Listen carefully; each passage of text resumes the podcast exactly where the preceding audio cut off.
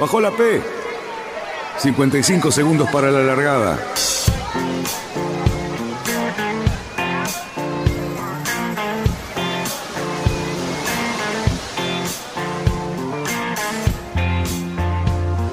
Así comienza Radionautas. Toda la información de la náutica Last night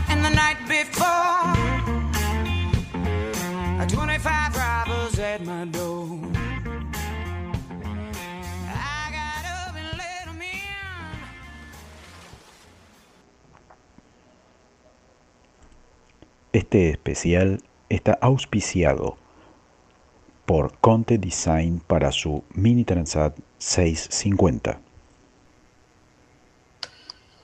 Bienvenidos a un nuevo programa especial de Radionautas. Otro técnico, esta vez eh, por ahí nos, nos vamos a, a unos pies más de tamaño, nos salimos un cachito de los Mini 650 y nos vamos a los IMOCA 6.0. Son unos cuantos pies más, eh, pero bueno, nada, tienen cosas muy interesantes y para eso nada mejor que llamarlo del otro lado del Zoom en este caso, pero bueno, ustedes lo van a escuchar, no lo van a ver, a Fabián Conte, que nos va a ayudar con la parte difícil de esto. O sea, todo. ¿Cómo estás? ¿Cómo estás, Bien, Fabián? ¿vos? ¿Qué decís? Todo bien. Bien, bien. La verdad que re contento de, de tener otro especial hipertécnico eh, y esta vuelta nos tocan estos IMOCA 60 que han evolucionado de una manera en los últimos años que sorprende y uno dice, no, che, eh, estos pibes casi en, esos tamaños, ¿cómo hacen para probar cosas nuevas, no? Y la verdad que miles de cosas nuevas. No, están buenos y, volviendo a lo del mini, hay algunos mini también que están un poco relacionados con los que vamos a hablar ahora.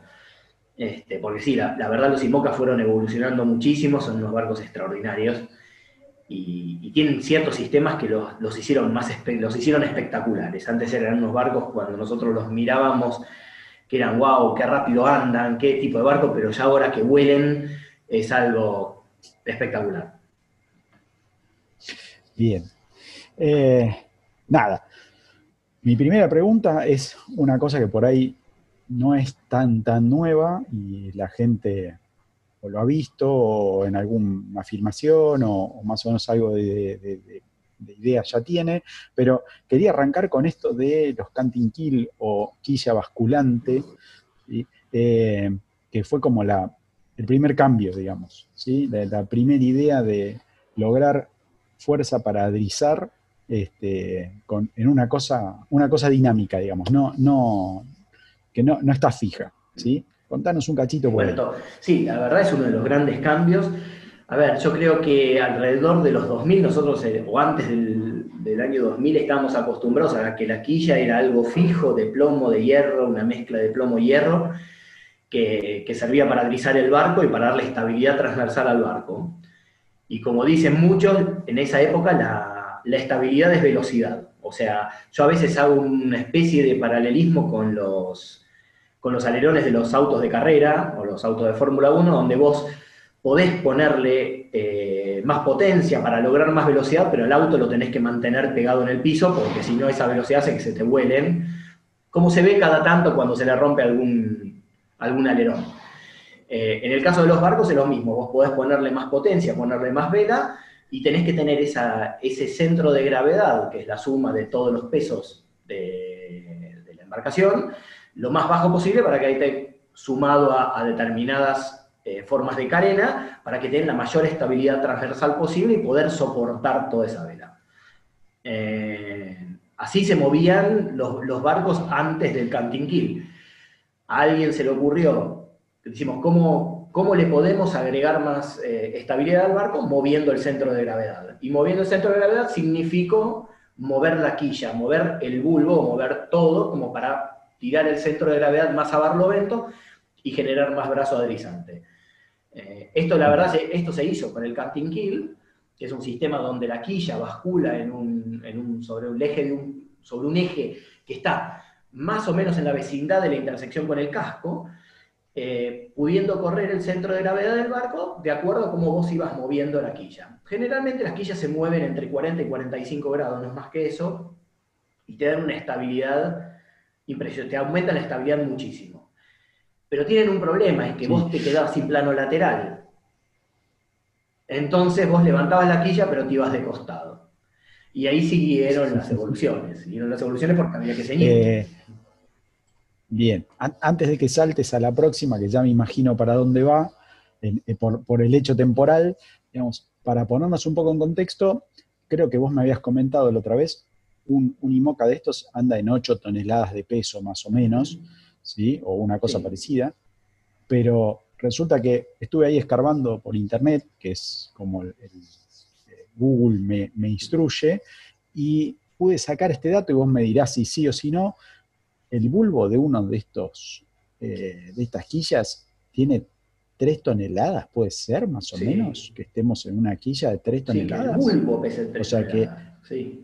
Claro, o sea que cuando vos lo movés 45 grados, por eso está el cambio de, de geometría de, de Exacto, pesos. pensá que estás moviendo, estás desplazando esas 3 toneladas, que son, es un porcentaje mayor al 30% del peso del barco, eh, lo, lo estás desplazando, lo estás desplazando a barlovento, entonces se, se- se mueve mucho el centro de gravedad del barco y aumenta mucho la- el, el paradrizante. Obviamente todo eso viene eh, acompañado de una estructura que lo pueda soportar, un mástil y una jarcia que lo pueda soportar, ¿no? Porque ese aumento de, de- Ujú. de momento deslizante implica todos esos, que to- todas las partes del barco lo tengan que aguantar.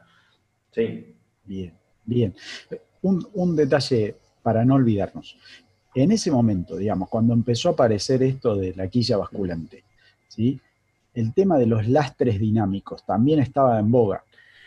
Sí, está, había ya el, el tema de los lastres, el lastres, ponele con, no sé si te referís a los lastres con agua o los tanques de. Sí, sí. sí, estaba en boga. El tema que tiene el tanque de- para drizar el lastre móvil es que vos le estás agregando peso al barco. O sea, vos lo adrizás, pero le agregás peso al barco. Con el tema del canting kill, vos estás manteniendo constante el peso del barco y le aumentás muchísimo el paradrizante.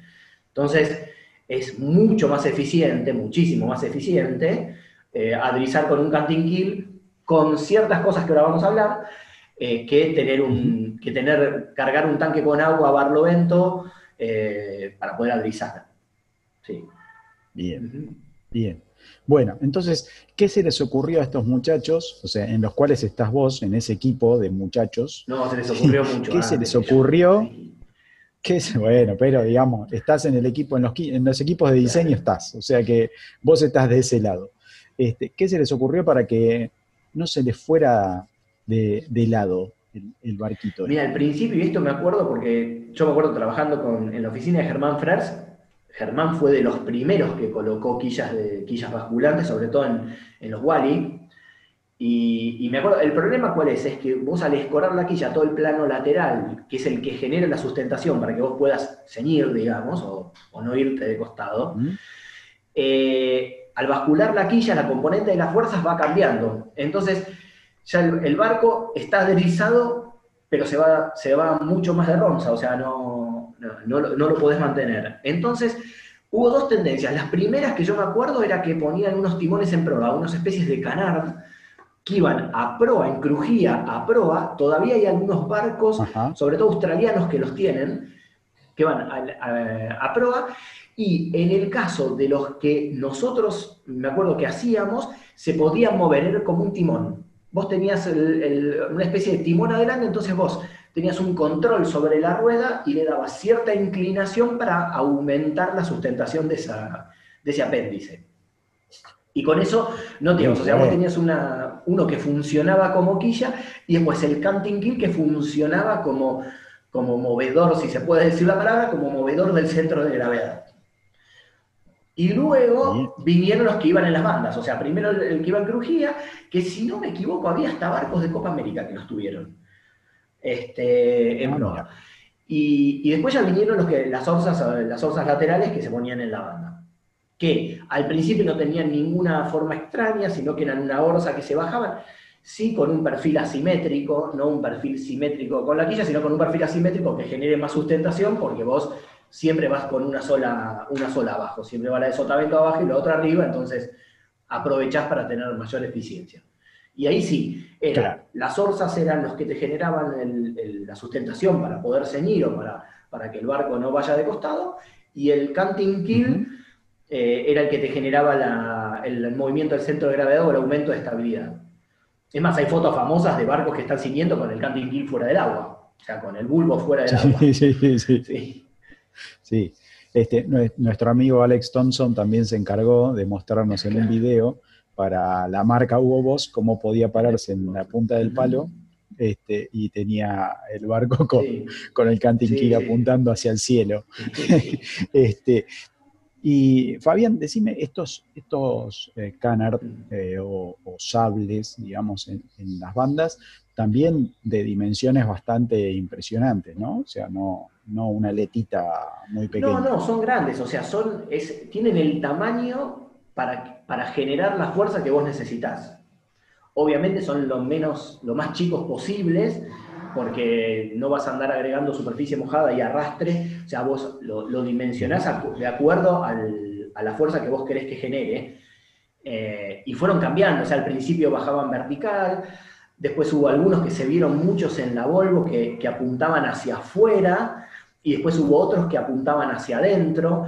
Entonces es como que fueron estudiando todas esa, esas nuevas tendencias y todas esas nuevas composiciones de fuerzas cómo te afectaban en el rendimiento del barco.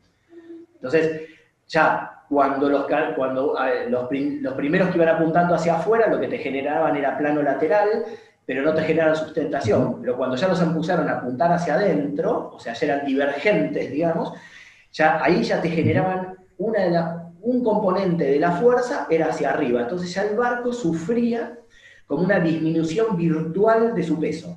¿no? Vos ponele ese, vos tenías un barco, vamos a redondear, un barco de 10 toneladas y ese canar eh, navegando a velocidad te generaba, no sé, una tonelada de, componente hacia arriba, bueno, listo, era como que tu barco se levantaba un poquitito por perdí esa tonelada de peso, con el consiguiente este, aumento de la velocidad, ¿no? Obviamente. Mm. Obvio, obvio. Bien, bien. Y ya acá empezaron a a desaparecer un poco los, estos lastres dinámicos de, los barcos, porque ya había componentes dinámicos, digamos, de, estas aletas, llamémoslo así, porque había un poco de todo, por lo que vos me comentás, que empezó a hacer que eso no fuera necesario, o sea, ese lastre eh, que estábamos metiendo agua en la banda de Barlovento empezó a desaparecer, digamos, la necesidad de y eso. A medida, que vos empezabas a ganar estabilidad eh, con con artilugios, digamos, o con, cosas del barco que no le agregaban peso al barco, empezaron a desaparecer un poco. No desaparecieron totalmente, pero de a poco empiezan a desaparecer o, empiezan a, cuando la gente empieza a probar los barcos, empieza a dar cuenta de que es, es, eh, es contraproducente poner más pesado, o sea, el beneficio que te da eh, llenar el barco de agua para adrizarlo no es tanto, digamos, ¿no? Eh, entonces, claro lo, empiezan a dejar desaparecer. Es más, en la Volvo tenían los tanques de lastre en popa, había lastres en las bandas también. Entonces, eh, hay veces que, ya las puestas a punto, las velas, la forma, bueno, hacen que quizás el lastre, el lastre móvil o el lastre de agua empiece a ceder camino respecto de las, de las nuevas tecnologías. Claro. Bien, bien. Y bueno, avanzando un poquito más, eh, después de, estos canard o sables, llegamos a lo que vemos hoy, ya va, ya lo vemos hoy, ¿no? no es que aparecieron hoy, ya los vemos hace bastante, pero eh, nuestros amigos los, foil, que parece ser que los meten en todos lados, ¿no? Esas L bastante extrañas en los laterales eh, de los cascos que, nada, después nos, si nos da un poquito de, para, ver las diferentes formas en que entran, porque ahora que estuvimos repasando un poco los IMOCA que están por largar el 8, digamos, vimos que se, insertan en el casco en diferentes lugares, tienen un poquito de diferentes formas, no son todos exactamente iguales. Bueno, también como los cascos, ¿no? Pero, pero parece ser como que hay, hay diferentes cosas para sacarle de, provecho. Aparecen estos, estas aletas. ¿Sí? Y entonces... Y entonces, ¿qué pasó? El, barco de repente vuela. O sea, lo, que se buscó con, los foils es, eh, a ver, hay todo un, nuevo de, todo un nuevo sistema de fuerzas que se, que se sumó al barco, ¿no? O sea, pensemos, básicamente tenemos las fuerzas de arrastre y de sustentación que, generan la quilla, el casco, las velas, ¿no? Que vendrían a ser el motor, y ahora se sumó el tema de la de los foils, de la, sustentación y del arrastre de los foils que dan otro, dan otra componente. Es muy bueno el término cuando dicen que navegan en función, en versión Arquímedes, o sea, con el barco eh, sin sustentar, o sea, Arquímedes, no sé, con principio de Arquímedes, o sea que el barco navega pegado, apoyado en el agua, flotando, y ahora que, que funcionan también en, en la versión voladora, digamos. Entonces, lo que genera, lo que lograron con estos foils es, respecto de los anteriores, la primera versión de los foils que salieron en la, en la, en la IMOCA anterior, en la IMOCA, en la Vende Globo anterior, generaban un cierto porcentaje alto, pero no total, del peso del barco. O sea, ellos andaban en, eh, si no me equivoco, creo que andaban en las dos toneladas. O sea, creo que generaban más o menos dos, tres toneladas de sustentación. Entonces el barco obviamente navegaba más rápido y tenían cierta forma. Los foils de hoy día levantan las 9 toneladas de barco. Eso es así. Entonces, obviamente generó una complicación estructural para los diseñadores y generó también una complicación para aprender a navegar un barco totalmente distinto. Son barcos que navegan de otra manera, que hay que llevarlos de otra manera, pero también generó que ese menor arrastre, porque uno saca todo el barco del agua, ese menor arrastre implique que no sea necesario navegar con tanta vela. Entonces hoy día muchas veces se ve que largan, los barcos que tienen los foils nuevos, de repente largan con la mayor y una trinquetilla y no tienen que llevar toda esa cantidad de metros cuadrados de vela como se los veía en la, en la Vendeglobo anterior. Yo creo que es totalmente ilustrativo esas imágenes del Hugo Boss en, el sur, en el sur de, cerca de Australia, creo que ya estaban por ahí, cuando venía con las tres velas totalmente escorado, que tenía guisado hasta las banderas. Eh, bueno, hoy eso no, no, creo que se vea, hoy se ven los barcos menos velados, este, a pesar de que tienen las mismas dimensiones y todo, pero se ven, es, mucho más negocio, digamos, y menos velado y menos desgastante. Y, Por esto que decís vos de que levantan antes, o sea, con menos fuerza ya levantan del agua y se quedan, digamos, obviamente se hace como un círculo virtuoso de cuanto menos arrastre de agua tengo, más fácil es navegar y, así, ¿no? Se, mantiene más fácil. No, no, tal cual, se levantan del agua, tienen menos resistencia al avance del barco, entonces necesitan menos potencia para moverse a la misma velocidad. Y, lo que, y hasta aumentar la velocidad, o sea, están hablando de, de, de aumentos de velocidad del orden de los 10 nudos, o sea, es muchísimo. Eh, y también cierta, cierta mayor como, no comodidad, no le diría comodidad, puede ser bastante exigente navegar ahí, pero el barco con la ola se comporta de otra manera, el barco salta menos. Este, mm. que es otra de las virtudes que tienen este tipo de foils con L, con los tips que van afuera del agua y con esas, uno los ve con, ciertos quiebres, que lo que permiten esa, ese parte del foil que va fuera del agua es regular un poco la presión que, que ejerce el agua sobre el foil como para para mantener una, altura mayormente constante, digamos, ¿no? Este, entonces, el foil cumple la función de, tiene varias, ¿qué, es lo bueno del foil? El, foil cumple una función de levantar el barco.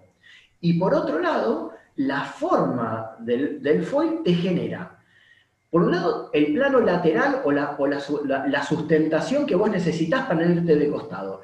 Y por otro lado, la componente del foil también ayuda a la estabilidad, es muy grande, porque vos estás empujando de sotavento hacia arriba, para hablar en, idioma normal, estás empujando de sotavento hacia arriba a cierta distancia del, casco y lo estás enderezando al barco. Entonces es, eh, es, es, espectacular lo que se ha logrado. Una vez que lo lograron hacer andar a los barcos equilibrados y todo, es espectacular. Bien, y, me surge lo siguiente, porque estos apéndices están todos por la mitad más o menos del, casco. ¿Qué pasa con los timones? Porque me imagino que también tienen que haber evolucionado porque si no, o se quedaban afuera del agua o no, no pierdo control. O sea, eso también tiene que haber sufrido una evolución, ¿no es cierto? Sí, sí, los timones evolucionaron mucho. Me acuerdo que hay todavía en ciertas evoluciones de los foil, los timones tienen aletas que generan también sustentación en el, en el barco. Entonces, para que, digamos, es como un timón de profundidad, para que, el, para que el timón, para que el barco, con la sustentación que recibe de la popa, esté más derecho. Lo pueden, ahora lo están controlando con los timones sin aletas, con el movimiento de, la, de, los foils estos, que tienen cierto movimiento proa popa también. Eh, Ah, entonces controlan un poco todo, todo el equilibrio, digamos, y obviamente el timón sin las aletas tiene menor arrastre. Pero sí, se, se han hecho un poco más profundos, se han, hecho, se han tenido que adaptar las, las superficies, la- las formas de las secciones salares para que funcionen esas mayores velocidades. O sea, no, no es lo mismo un timón que funciona a Claro. 8 nudos que uno que funciona a 30. Eh, eh, hay un montón de, de datos, hay problemas de cavitación, tanto en las, en las orzas como en los timones, donde, donde hay que tratar de limitarlo, porque aquí bien empezó a cavitar la- el, el- el apéndice, empieza a aumentar la, la- la resistencia al avance y empieza a disminuir la sustentación. Entonces, son todas evoluciones, es un conjunto de evoluciones que hacen un todo para que el barco pueda ir volando a determinada velocidad.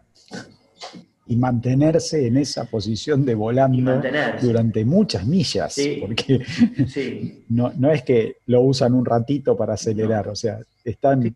todo lo que No, puedan. o sea, Y yo creo que va a ser algo muy importante, me parece a mí, en, en esta Vendeglobe y en muchos barcos, cuál va a ser el... A ver, yo creo que el barco que se levante a menor velocidad va a tener una ventaja enorme.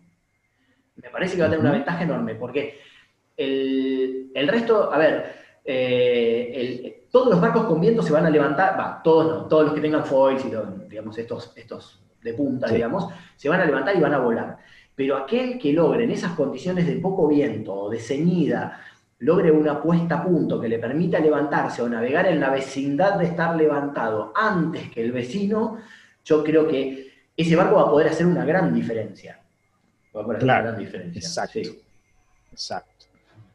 Este, yo creo que, viste que, bueno, que, que en, en- en el programa, no en los especiales, ¿sí? en el programa de los viernes tenemos eso de que dentro de poco nos toca apostar o tomar algún barco como Sí. propio, ¿sí? para hacer una especie de regata virtual nosotros. Este, el que no escuche estos especiales va perdiendo ya Sí, no- en sus no sé. O sea, A mí, y el que, el que no pueda estar ahí viendo a ver qué es lo que está pasando con estos barcos va, va a perder. Este, igual habíamos quedado que hay que elegir uno sin foils, así que. uno y uno. No, yo creo que, a No ver, se yo puede. creo que los barcos de punta, a ver, los que, los que van a ganar, salvo que haya algún cataclismo, van a ser, va a ser alguno de los de punta, de los nuevos, de los barcos nuevos, eh, y todos están muy bien. Me parece que todos están muy bien. Y son muy, hay algunos que son muy diferentes, que ya lo hablamos en algún programa, pero están todos muy bien. Yo creo que ahí la diferencia más grande va a ser, va a ser el, el- el tripulante, digamos. Sí, sí, el Yo creo que sí. obviamente. Y, y- y las, las tácticas, creo que lo habíamos Sí. hablado, también van a ser.